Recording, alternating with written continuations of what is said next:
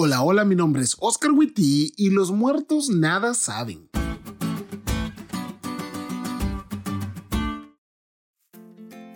Corría la década de los noventas. Con mi familia fuimos a la iglesia a una semana de oración.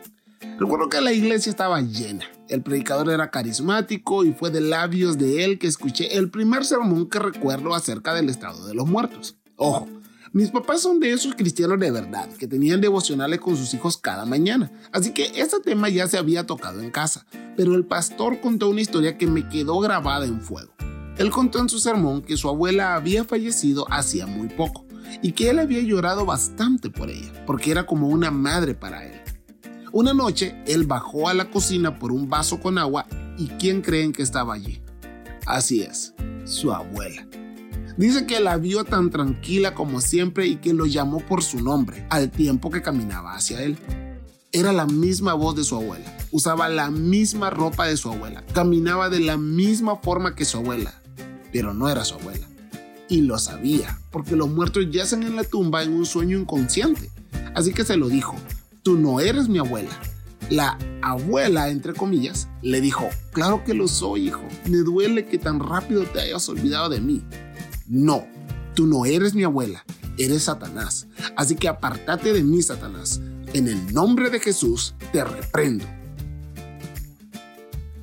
Para ese momento, todos estábamos expectantes, seguramente como ustedes oyendo este podcast. ¿Qué pasó después?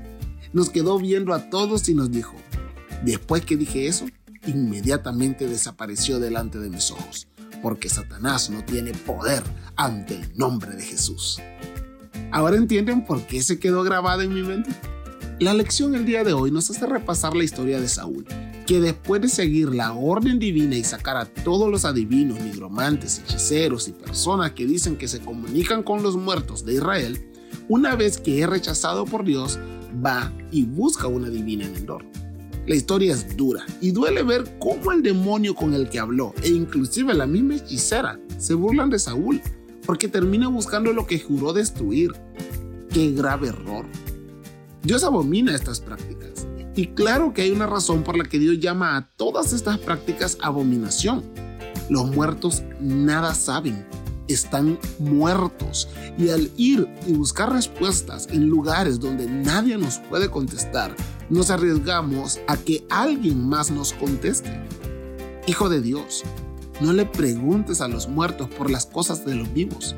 Más bien, si saber de tu mañana quieres, tal como dice aquel himno, mejor dilo a Cristo al Señor.